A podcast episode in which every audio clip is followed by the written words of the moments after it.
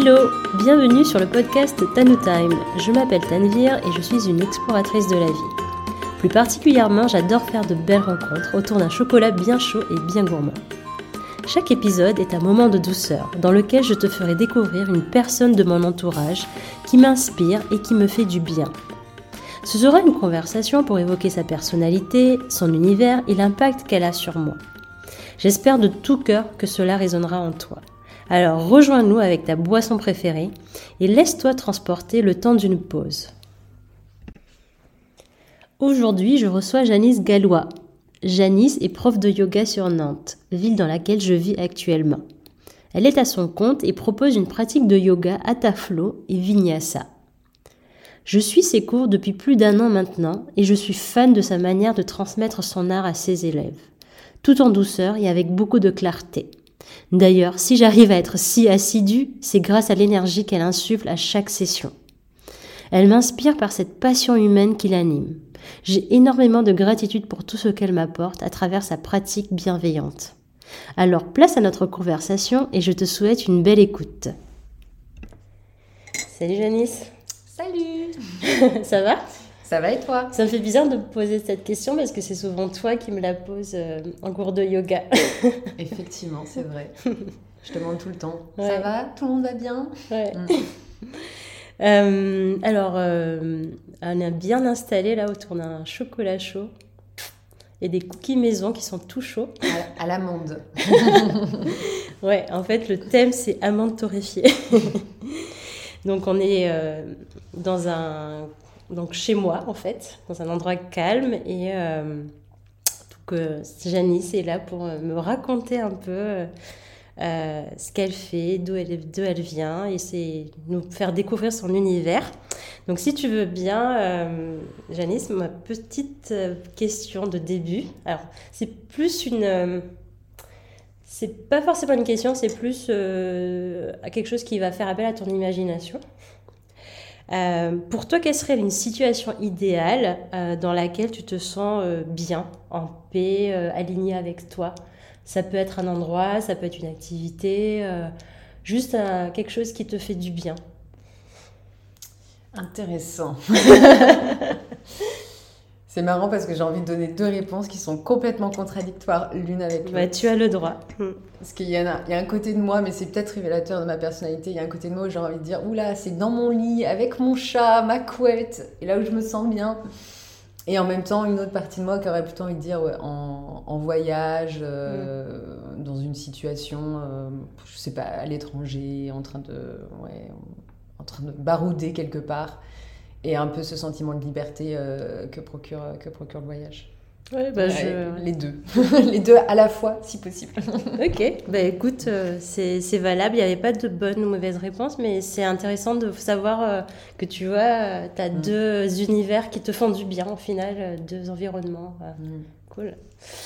Est-ce que tu serais d'accord pour te présenter en quelques mots à nos auditeurs et nos auditrices? Oui. Alors moi je suis Janice, euh, j'ai 32 ans et pas vraiment toutes mes dents pour le coup. Euh, je suis euh, nantaise, enfin je vis à Nantes, je suis pas, je suis pas nantaise de, de souche d'ailleurs. Euh, comme beaucoup, je suis passée euh, par Paris euh, avant, avant Nantes et je suis professeure de yoga. C'est comme ça qu'on se connaît. je suis professeure de yoga. J'ai mon premier diplôme en 2018 et j'ai lancé mon activité à Nantes. Donc ça fait, ça fait 4, 4 ans, bien 4 ans qui maintenant c'est lancé. Et puis, euh, plus à titre perso, je, je, suis avec euh, mon compagnon, avec un petit chat, puisque j'en ai déjà parlé, mon petit Sam. Et, euh, et voilà, rien d'autre rien à, à, ajouter. ok. Et justement, tu parlais du, de yoga. Mm. ça m'intéresserait bien de savoir comment tu es arrivée à, à, faire ce métier. Mm. Est-ce que c'était quelque part dans la petite Janice euh, qui grandissait ou c'est venu plus tard euh, avec le temps? Est-ce que tu pourrais nous dire un peu plus? Oh, ma découverte du yoga, est assez récente, donc c'est pas, euh, pas la, petite Janice. Après, j'ai eu des activités sportives comme tous les enfants, et mais j'ai un peu été touche à tout. Moi, j'ai fait, fait de la danse, mais j'ai fait du judo, j'ai fait du basket. Et tout ça, ça s'est vraiment arrêté après quand j'étais, bah, comme plein de jeunes, je pense, au lycée et étudiante.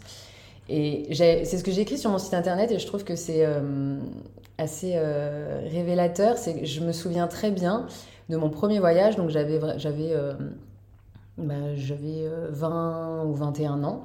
Et je me rappelle très bien, j'étais au Népal avec un ancien compagnon et il y avait des cours de yoga et je voulais trop aller à des cours de yoga. Je savais que ça me plairait, j'avais vraiment un attrait mais j'avais vraiment peur. Mm. Euh, et, et, je me souviens que tous les deux, on pensait, oui, ça nous ferait du bien, mais je pense qu'on était intimidés, qu'on avait la peur de franchir le cap, d'y aller et de débuter quelque chose de nouveau. Mm.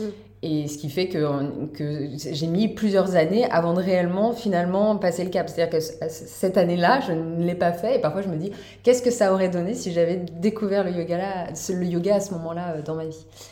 Euh, et, finalement, c'est plus tard, et c'est en France et à Paris que j'ai euh, été dans des studios où euh, finalement, là, j'avais beaucoup plus d'aisance de me dire, bah, j'ai commencé comme tout le monde à faire des cours d'essai, j'ai trouvé un studio qui me plaisait bien, et de fil en aiguille, voilà, mon, attrait pour le yoga, c'est a augmenté, disons. Et après, c'est par le biais de la méditation surtout que j'ai que j'ai vraiment approfondi ma découverte, en tout cas de cet univers-là en voyageant, en faisant des retraites de méditation et puis des retraites de yoga aussi. Et là où je me suis vraiment dit, euh, ça me plaît vraiment beaucoup. Mais au départ, pas du tout dans, un, dans une optique d'enseigner. C'était mm. juste en tant que pratiquante. Moi, je pense que tout, toutes les profs sont pratiquantes avant tout aussi. Donc, euh, je dis toujours, je suis élève aussi. Je suis élève. et, qu'est-ce qui a fait que tu as pu passer le cap cette fois-ci? Qu'est-ce qui a, quel a été le déclic à ton avis, si, si tu t'en rappelles? Je pense que j'étais euh, plus à l'aise dans, dans ma vie, dans, dans ce que j'avais envie. J'étais moins timide, j'étais un peu plus âgée aussi. Donc euh, je pense que j'avais juste pas de plus cette peur finalement de, de, passer, de passer la porte d'un studio et de même si d'ailleurs mon tout premier cours d'essai je me souviens euh, la prof avait dit avait sorti une phrase comme ça en disant justement bah, parce qu'on était très nombreux elle avait dit oui bah, de toute façon la semaine prochaine on aura la moitié qui reviendront pas Et je m'étais et, et, oui, et je m'étais réellement dit, mais, mais, mais comment on peut dire ça à des gens qui viennent peut-être découvrir euh, quelque chose de nouveau? Enfin, c'est inconfortable. Et c'est euh, d'ailleurs, je pense, euh, une des choses que j'ai gardées en tête. Et maintenant, pendant les cours, je sais, les personnes qui viennent à un cours d'essai sont pas forcément hyper à l'aise. Enfin, c'est un moment qui est jamais, qui est jamais confortable. On vient dans un endroit qu'on connaît pas, on sait pas ce qui nous attend, etc. Mais je sais pas réellement s'il y a eu un vrai déclic. C'est juste la maturité, je dirais. Mm. Ouais, je pense qu'il m'a où j'avais plus peur de, le moment, de me lancer. Ouais. Mm, mm. Et euh, du coup, euh, moi, ce que, en tout cas, ce qui m'a intéressé dans tes cours, c'est euh, ta manière de rendre le yoga accessible. J'ai envie de dire même vulgariser le yoga parce que moi, ben, je me, je me sens pas vraiment yogi, enfin, je me sentais pas vraiment yogi avant d'y aller.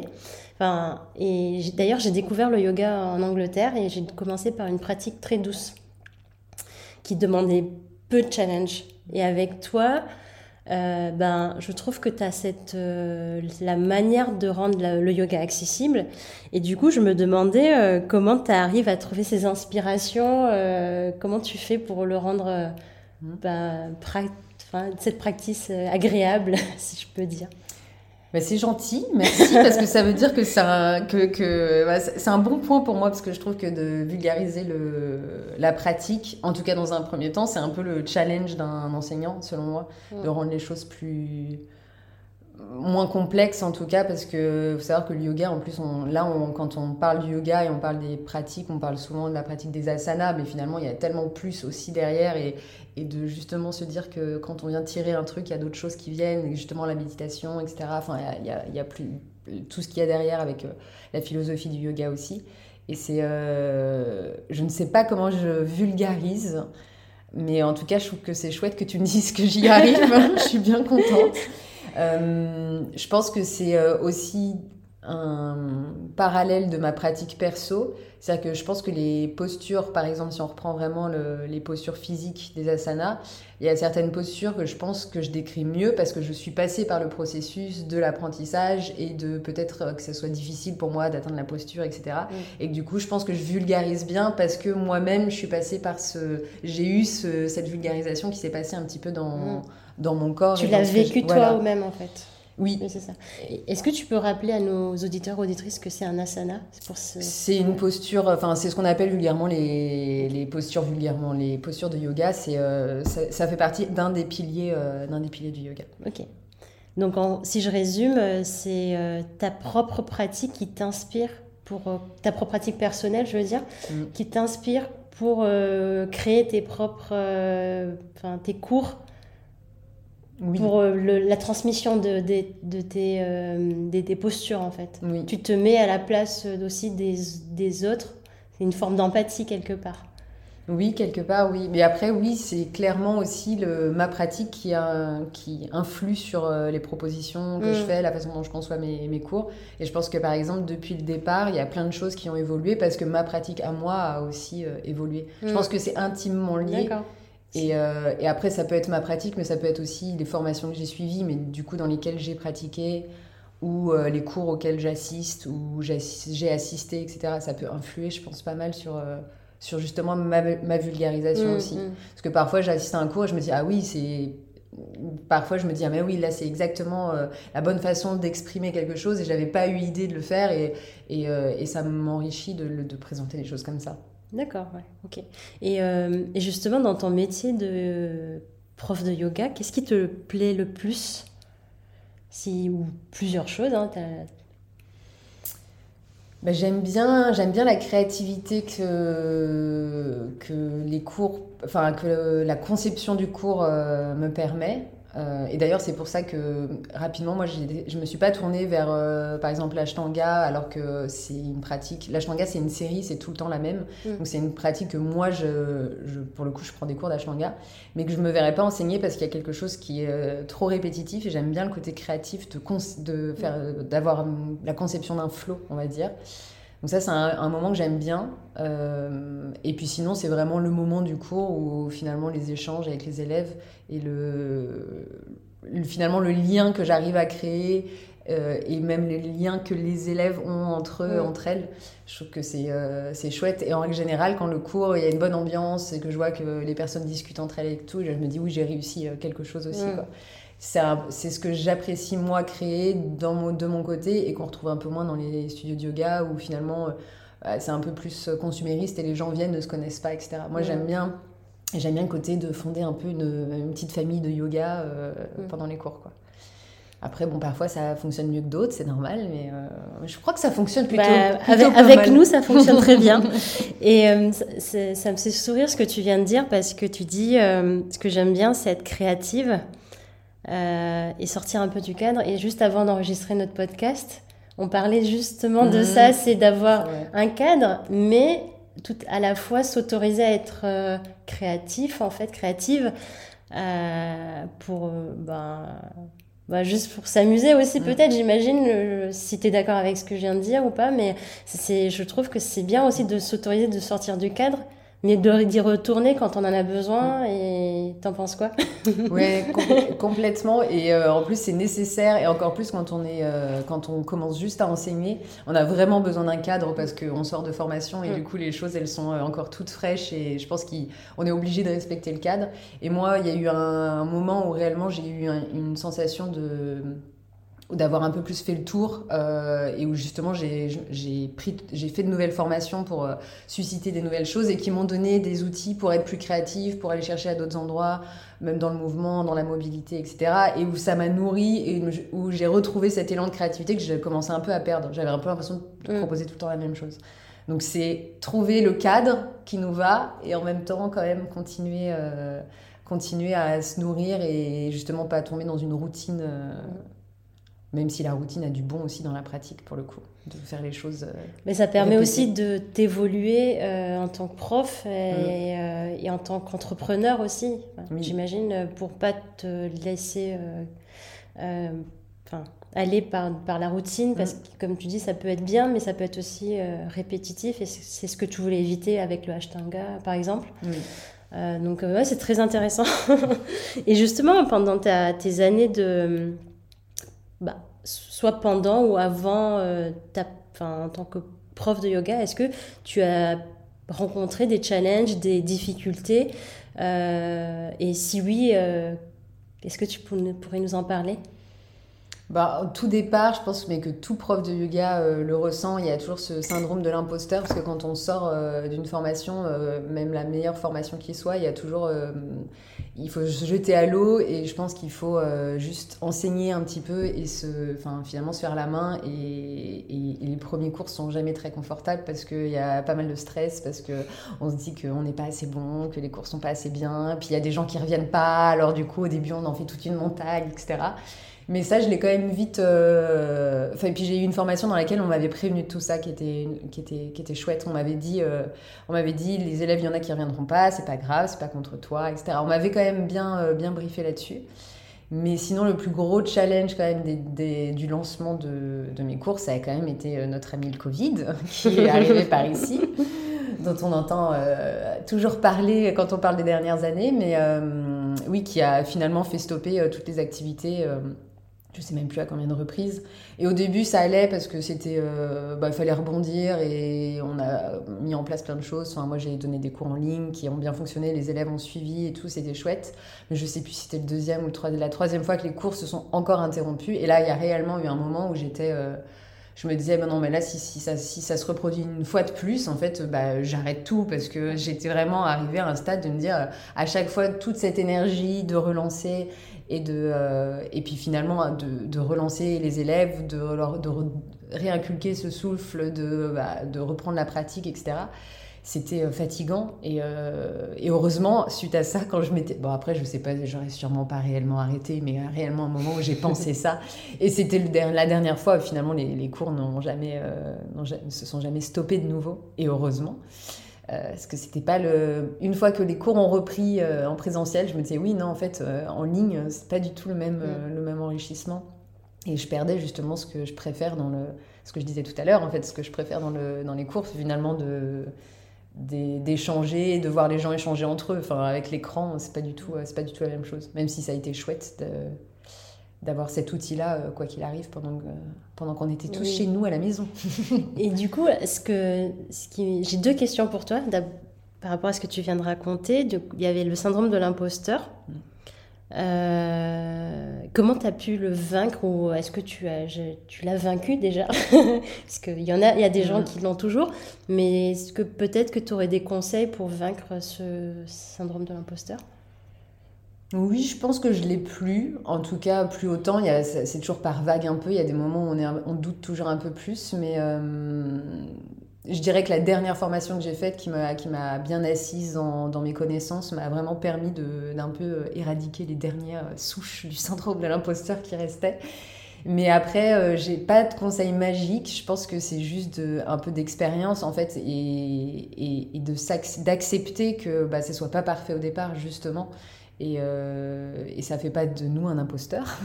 Loin de là, c'est juste qu'on est encore dans une phase d'apprentissage. Et je pense que de débuter quelque chose, c'est jamais très confortable. Et donc, c'est un peu accepter finalement cette sensation de finalement d'inconfort. Je pense que le syndrome de l'imposteur euh, vient et, et, finalement arrêter d'utiliser ce mot-là parce que c'est juste euh, qu'on débute quelque chose et, et c'est ok de débuter et c'est ok que ce soit pas parfait. Et de toute façon, c'est jamais parfait. Mais, euh, mais encore plus au départ, je pense que c'est bien de se le répéter, euh, et encore plus quand c'est quelque chose où finalement, euh, il n'y a pas longtemps, j'avais écouté d'ailleurs dans un podcast quelqu'un qui disait, alors je ne sais plus du tout dans, quel contexte, mais qui disait finalement c'est quand même une, une mise en situation, une, une petite pièce de théâtre qu'on joue chaque fois. Il y a quand même une. On, est devant du public finalement quand on, quand on enseigne un cours. Et, ça, typiquement, bah, au départ, il y a forcément du stress, il y a forcément des imperfections, des choses qu'on corrige avec le temps. Donc il faut juste euh, faire, faire et refaire, je dirais, comme conseil. Ça me parle beaucoup ce que tu dis. Et euh, d'ailleurs, en parlant de podcast, j'en avais écouté un autre euh, qui disait accepter les imperfections, c'est laisser, c'est se permettre d'avoir des évolutions. Un peu ce mm. que tu disais de bah, faire, faire, faire et corriger s'il y a besoin. Donc ça me parle beaucoup.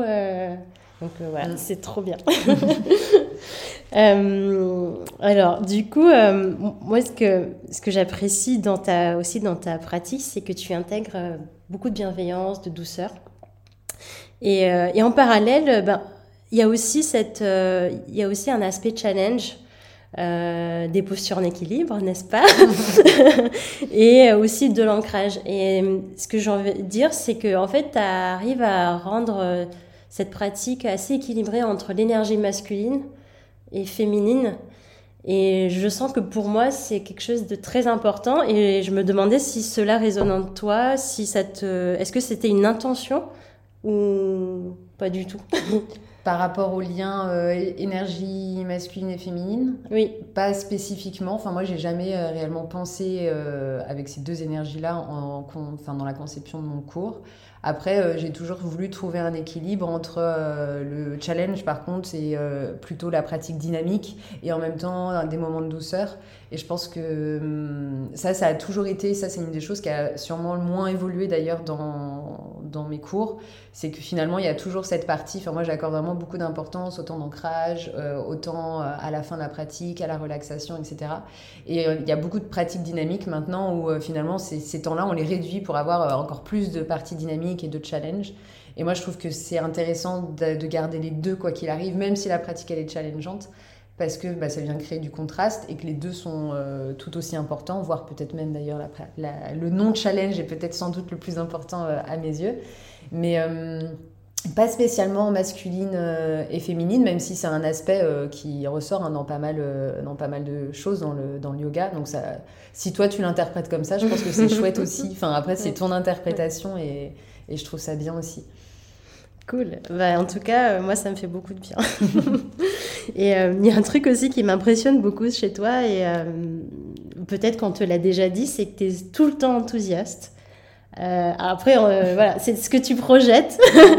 et je voulais te demander ben, comment tu fais pour, pour être aussi motivé au quotidien ou en tout cas pour montrer que tu es motivé au quotidien. Faudrait demander à, mon compagnon le soir à la maison quand je suis dans le canapé et que j'ai la flemme de bouger. Il serait peut-être pas d'accord sur le sur l'enthousiasme permanent. Mais euh, je pense que les cours me rendent aussi très enthousiaste. C'est-à-dire qu'il y a plein de fois, hein, ça c'est euh, aussi c'est la seule chose qu'on voit quand on est de l'autre côté, quand on est élève. Mais il y a plein de fois où je me dis, oh, j'ai la flemme de ressortir, il fait froid, enfin comme vous, euh, de venir jusqu'à la salle.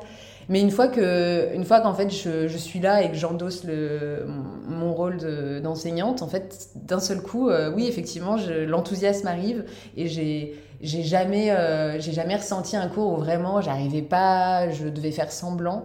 C'est pas, euh, c'est pas un enthousiasme forcé et, et, ça, je trouve ça chouette d'ailleurs parce que c'est resté. Je pense que ça, ça, ça, fait un peu partie. On dit toujours qu'on a une voix une façon de parler, etc., un petit peu quand on enseigne. Et je pense que ça, ça, c'est naturel, quoi. Après, euh, d'une façon générale, je sais pas si je dirais que je suis enthousiaste euh, dans la vie, euh, mais je pense que je suis plutôt quelqu'un de positif, mm. effectivement. Euh, enfin, moi, je n'aurais jamais dit ça de moi. D'ailleurs, le mot bienveillance non plus, je l'aurais jamais utilisé. Et pourtant, toutes les élèves et tous les élèves, euh, en termes de commentaires, en termes de ce qui ressort, etc., c'est tout le temps le mot bienveillant qui ressort, alors que j'aurais pas du tout. Euh, c'est pas un mot que je, un adjectif que j'aurais spécialement utilisé. Mais il y a peu, j'entendais quelqu'un euh, discuter et, râler autour de moi et pour des, choses. Après, je ne connaissais pas du tout la vie de cette personne.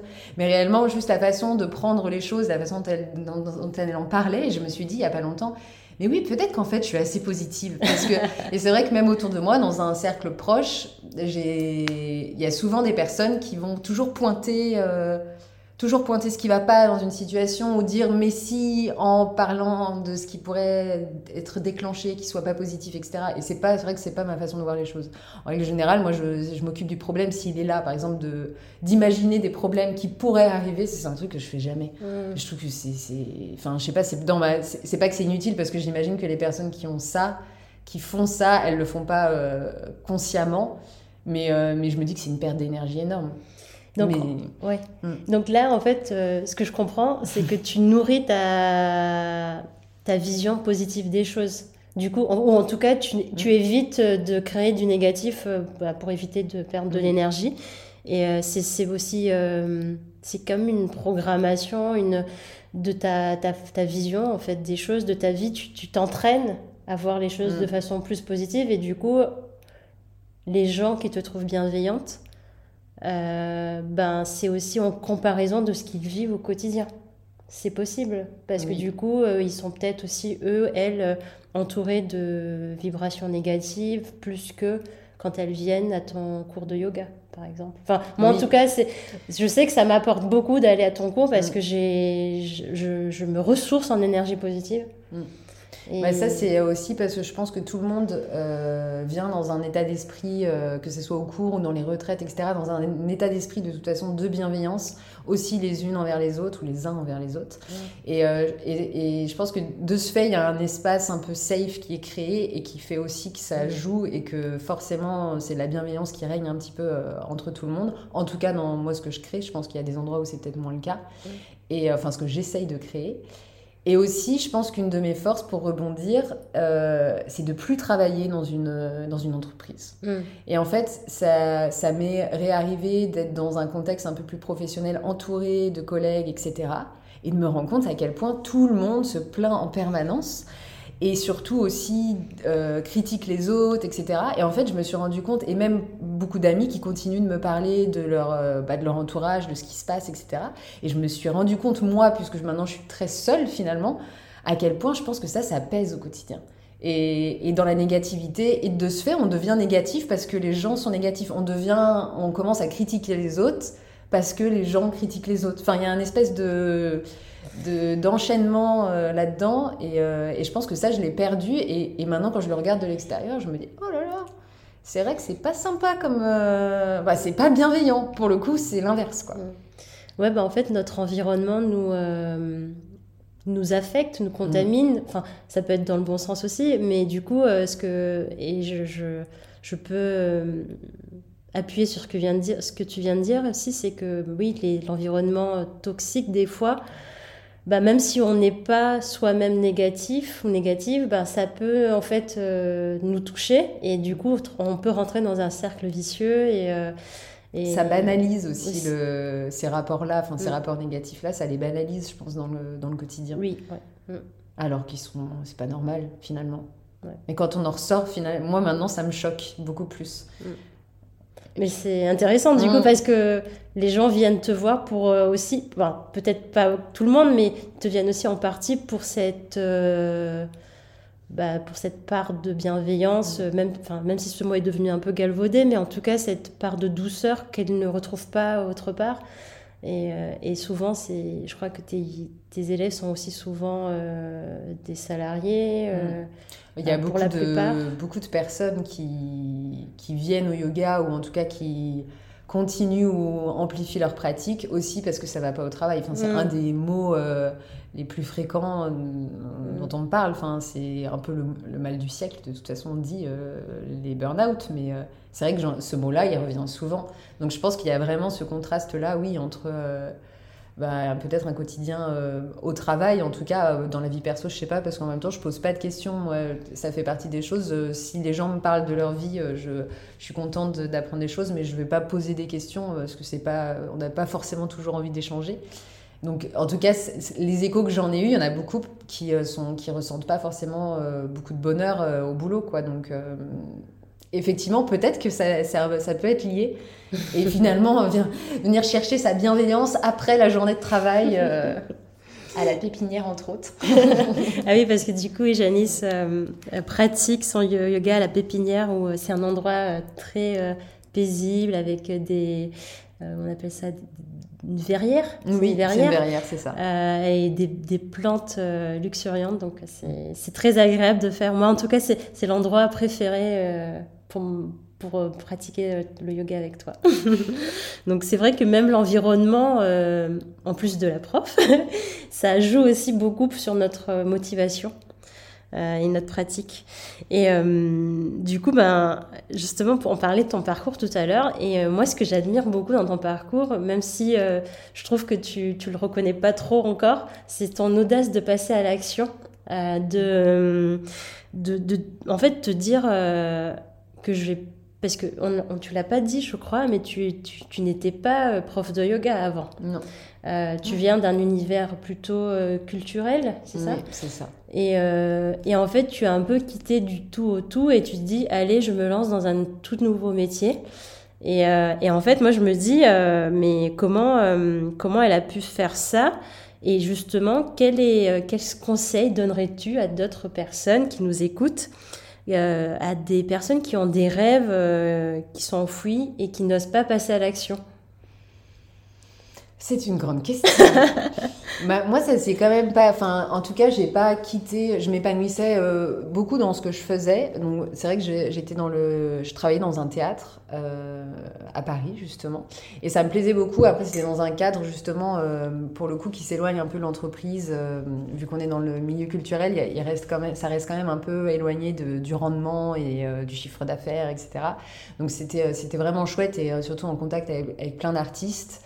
Et euh, néanmoins, mon poste à moi, c'était vraiment beaucoup derrière l'ordinateur. Et en fait, c'était, ça a été un peu ça mon déclic. C'est j'avais, euh, j'avais la chance d'avoir juillet-août en fait de vacances puisque le théâtre fermait. Donc l'année était longue, mais avait juillet-août de coupure. Et ce qui me permettait toujours de partir assez longtemps et assez loin. Et il y a vraiment eu un été où euh, j'avais, en rentrant, j'étais frustrée. Et je me suis dit, en fait, j'ai envie de repartir. J'avais déjà fait des longs voyages de plusieurs mois, euh, voire années. Et j'avais vraiment envie de repartir en me disant, bon, bah, je rentre et je, dis que je, veux, que je veux démissionner, que je que je veux m'en aller. Bon, ça a été difficile hein, parce que moi, j'aimais beaucoup mon équipe pour le coup. Et je pense qu'on avait créé un. À ce moment-là, il y avait une bonne équipe qui. Euh, tout le monde tout le monde était euh, bienveillant pour le coup, les uns envers les autres. On avait créé ça dans une entreprise, enfin une association pour le coup. Et, euh, néanmoins, euh, je suis partie avec aucun plan. Enfin, je me suis pas dit justement que, je, que j'allais revenir et changer de métier. Dans ma tête, je me, je me disais peut-être que je trouverais un autre théâtre dans lequel travailler. Enfin, je m'étais pas dit je, j'arrête ce que je fais.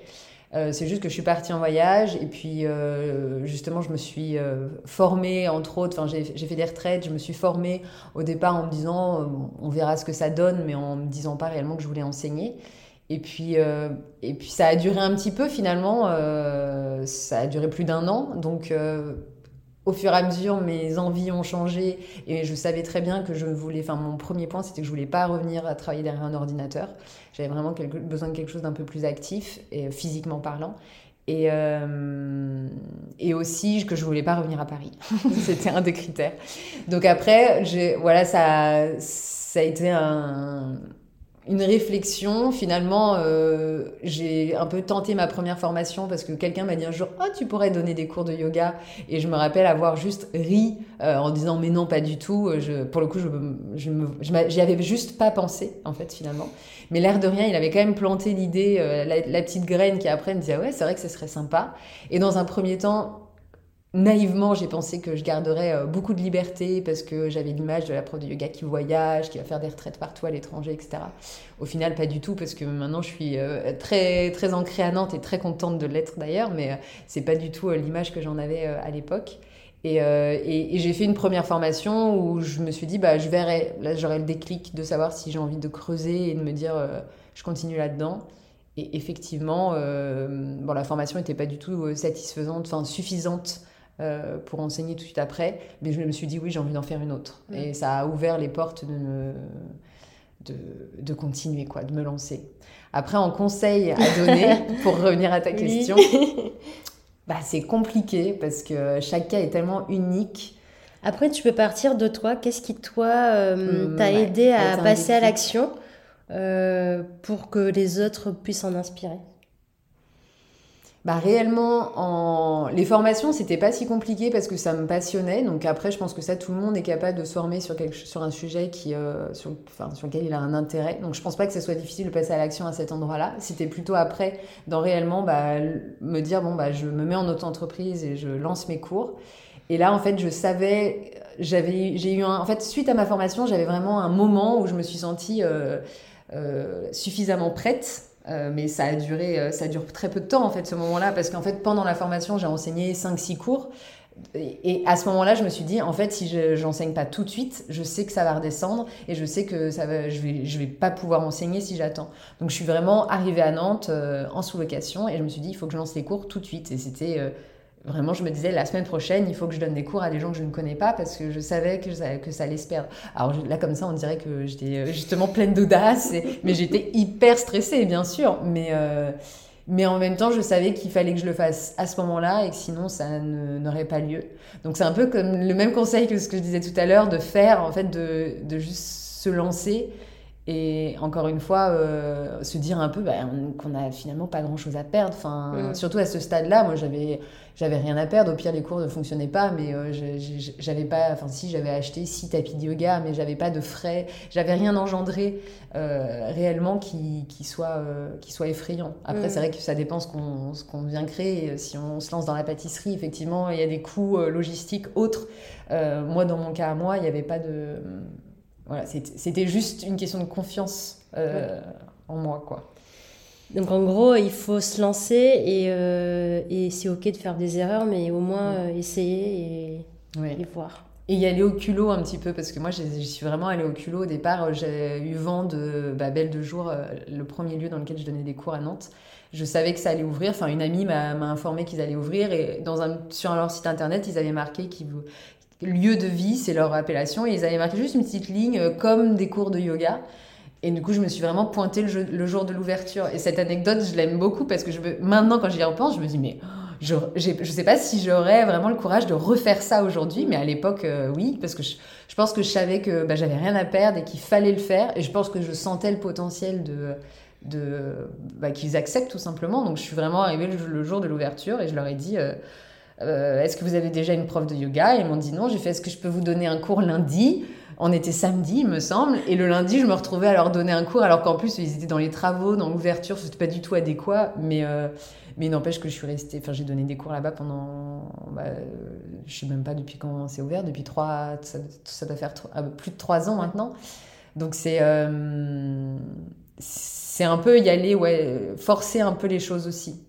Parce que les choses viennent pas non plus, euh, non plus à soi. Je pense que si on se dit, j'ai envie de donner des cours, mais qu'on fait rien pour, euh, pour, euh, pour lancer quelque chose, pour se faire connaître, bah, ça fonctionnera pas. Enfin, En tout cas, dans ce contexte-là. Mais je pense dans tout projet qu'on lance, il faut, il y a un moment où il faut se faire violence et, pour, pour se lancer. Quoi. Et ce que j'entends aussi dans ce que tu dis, c'est aussi s'écouter de cette voix qui te dit vas-y écris à cette personne ou vas-y lance-toi maintenant et pas trop longtemps parce que sinon, enfin, c'est comme si tu avais une, euh, une, boussole intérieure qui te disait des choses et que tu l'écoutais en fait. Et un petit coach euh, Janice à l'intérieur. coach Janice. Allez, allez. ah, j'aime bien l'idée. oui, parce que foncièrement, à ce moment-là, si, si, si j'avais pas écouté cette petite voix et que j'écoutais juste la peur, euh, j'aurais pu ne rien faire et je pense que rien ne se serait passé. Mais je, je pense que je sentais le potentiel que ça fonctionne et, et que finalement j'avais les choses entre les mains, mais qu'il fallait, fallait juste susciter, il fallait trouver un lieu et, euh, et, lancer les choses. quoi. Ouais, c'est la confiance. oui. C'est non mais c'est intéressant parce que tu avais confiance aussi en tes capacités et tu te dis ben vas-y quoi. Mm. Et puis c'est vrai qu'aussi je venais d'un univers dans le domaine culturel, je travaillais aussi en, tant que chargée de communication. Donc je venais aussi d'un milieu où je savais comment après euh, me vendre entre guillemets, enfin j'avais un peu les outils. Euh, donc c'était finalement pas le plus compliqué et je sais que pour certaines personnes le manque de confiance il va être aussi là-dedans en, se disant bah, qui va venir, je ne sais pas comment faire.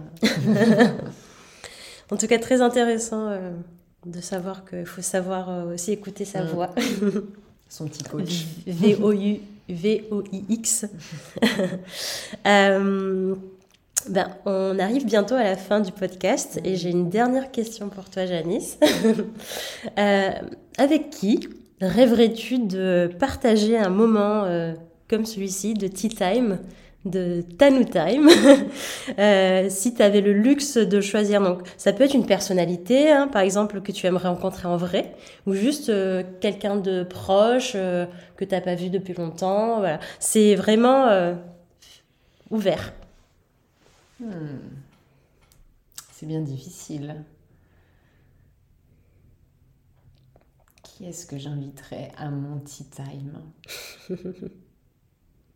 Je pense que les moments, euh, les moments que, en ce moment, je chéris pas mal, c'est euh, un peu les conversations avec d'autres euh, enseignantes de Nantes. parce que je commence bien à connaître les autres, les autres enseignantes. Et, et, et c'est souvent des conversations qui sont assez riches parce qu'on on rencontre un peu les mêmes, les mêmes problématiques, les mêmes, on partage pas mal de choses et en même temps, chaque cas est un peu différent. Mais je sais pas qui en particulier, mais je dirais un, tea time euh, gigantesque avec, euh, avec d'ailleurs, je, dis ça, c'est rigolo parce que lundi, c'est ce qu'on a prévu avec, euh, avec certaines, certaines d'entre elles. Mais ouais, d'échanger entre, entre enseignantes, c'est chouette. Ça, parce que justement, ça revient à cette idée de, en, en auto-entreprise, on est quand même assez solo mm. et de se dire, ah bah oui, en fait, ce que tu dis, je le partage aussi et je, je l'entends aussi, je le comprends, etc. Donc toutes les enseignantes de Nantes. le challenge. et euh, du coup, pour euh, s'il y a quelqu'un qui s'intéresse à toi, une mm. Nantaise, un Nantais ou peu importe, juste euh, des personnes qui s'intéressent à la pratique de yoga, est-ce que tu aurais un moyen de te, de te contacter Si oui, lequel? Bah, moi, j'ai un site internet, Janice Gallois Yoga, et sur tous les réseaux sociaux, euh, Facebook, Instagram, etc. Et vu que je suis justement en petite auto-entreprise, si on m'écrit via ces réseaux, c'est moi qui réponds. c'est toujours moi qui réponds. Très bien, bah, merci beaucoup. Et euh, je voulais vraiment te remercier d'avoir accepté mon invitation parce que tu es ma première invitée de ce podcast Tanu Time. Et, euh, et voilà, bah, merci encore et, et merci pour tout ce que tu m'apportes pendant le yoga parce que du fond du parce que ça m'aide énormément. Donc voilà, et puis ben, je te dis très bientôt, en fait demain. Merci. Merci à toi surtout. Tu m'as un peu sorti de ma zone de confort aujourd'hui. Merci beaucoup. Merci. Ça y est, on arrive à la fin de cet épisode. J'espère sincèrement qu'il t'a plu et que tu as envie de le partager autour de toi. Si oui, tu peux noter mon podcast avec 5 étoiles sur la plateforme de ton choix, ça m'aiderait énormément. Je serais si heureuse de savoir que les joyeuses vibes de cette conversation se répandent et inspirent d'autres personnes. Alors merci de ton écoute et je te dis à très bientôt pour un nouveau Tanu Time.